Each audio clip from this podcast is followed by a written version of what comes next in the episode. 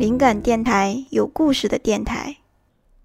大家好，我是 Jack，灵感水手。今天老婆出差了，一个人待在家里无聊，翻了翻以前写的笔记，发现有那么一阵儿，我的字写的还挺漂亮。再往后就越来越对付，越来越难看了。看来除了年龄可以不断增长以外，其他的东西都有可能退步。曲不离口，拳不离手，一点都不假。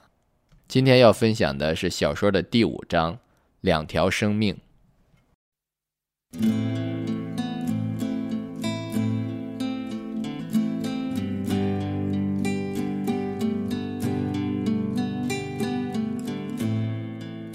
灵感水手原创小说，你丫到底有没有理想？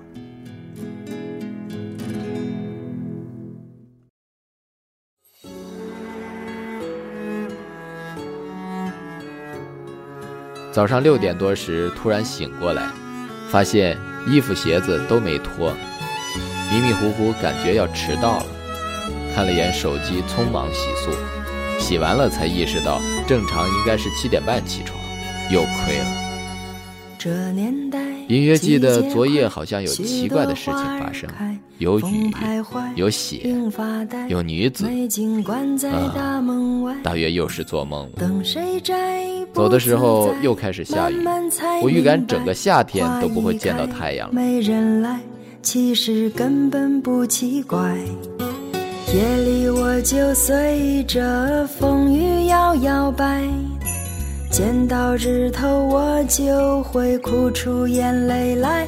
我是好美好美的红蔷薇，不枉春天来一回。绽放到天黑，惹得路人醉。平淡看待自己枯萎。我是好美好美。蔷薇，可恨老天不作美，被摘去花蕾，被剥去花蕊，可被送人做玫瑰。路过烤串摊儿，看见光头老板把门前的土翻了个底儿朝天，猜不透丫是要种菜还是要养猪。到公司时，恰好看到几个同事围着我的烤鱼，我喊了一声：“不许偷吃，还没长大呢。”同事们唰的扭过头来瞪着我，一脸凝重的表情，可能大事不妙。我急忙上前，原来昨夜的某个时候，其中一条鱼从碗里跳出来，翻滚了好远，最后困在键盘的缝隙里，此刻已变成鱼干。于姐质问我，究竟遭遇了怎样的生活，让她如此气绝生命？我把她葬在威内的花盆里，但愿她与这颗半死不活的文竹相依为命，期待某一天能够双双超脱。我开始思考生命，几条小鱼，你把它们看成烤鱼，不过是失去两口肉吃；若把它们看成有追求的生命，你就应当为你的失职感到懊悔。你失去的是后半生的心安理得。人总是怀着这种失去了才懂得珍惜的犯贱心理。我给剩下的四条鱼撒了好些麦片。下午的时候，楼里飞进来一只麻雀，于姐又千叮咛万嘱咐：麻雀性子很烈的，你们别惊动它，它会撞墙自杀的。你们，你们要小心点儿，轻手轻脚的。好像。我已经变成杀人凶手了，悲剧还是发生了，不是麻雀，是最小的那条鱼。换水的时候没有及时兜着网子，它直接蹦出来，一头扎进下水管。我左手拿着碗，右手举着网，呆立良久，期间各种画面掠过脑海。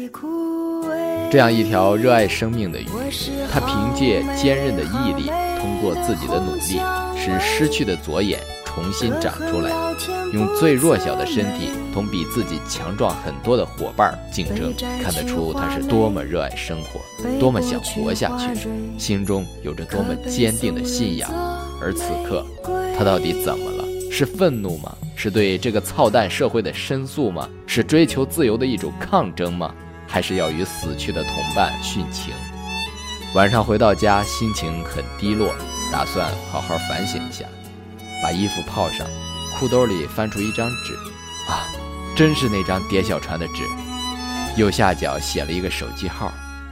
昨晚的事情不是梦。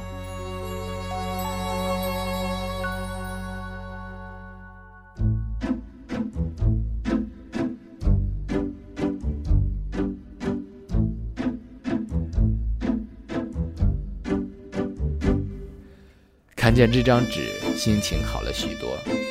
这就是传说中的艳遇吗？迫不及待地拨通这个号码。喂，要打车吗？电话那头却是粗犷的男声。呃，不好意思，打错了。我很失望。原来是司机师傅的号码。沮丧的心情立马恢复原状。小说的伟大之处在于，随随便便来一句“若干年之后”，就他妈什么都过去了。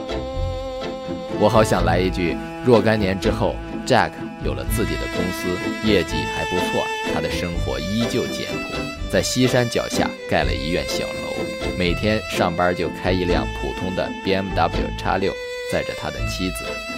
可惜，生活不是这样，我依然很。苦闷的时候，总爱思考人生，有时候会悟出一点道理，这样就不苦闷了。有时候什么也悟不到，只好继续苦闷，继续思考人生。少年时有段时间一直苦闷，于是常常思考人生，像哲学家一样探求人为什么存在，人活着干什么。后来的结论是，一个人来到这个世上就开始等死。我们能做的，就是在等死的过程中，死皮赖脸的多活几天。而活着似乎也不简单，过于平淡就会淹没在社会里。人们只知道社会的存在，而不知道你的存在。只有脱颖而出，才好意思作为一只独立的个体存在。怎样才能脱颖而出呢？我们周围形形色色的同类，每日拼死拼活的奋斗。正是不断的从一个阶层里爬出来，然后淹没在另一个阶层里。政治课本里讲过，社会就是个圆锥，奋斗的人会一天比一天更出众。奋斗就得有理想，常常质问自己：你丫到底有没有理想？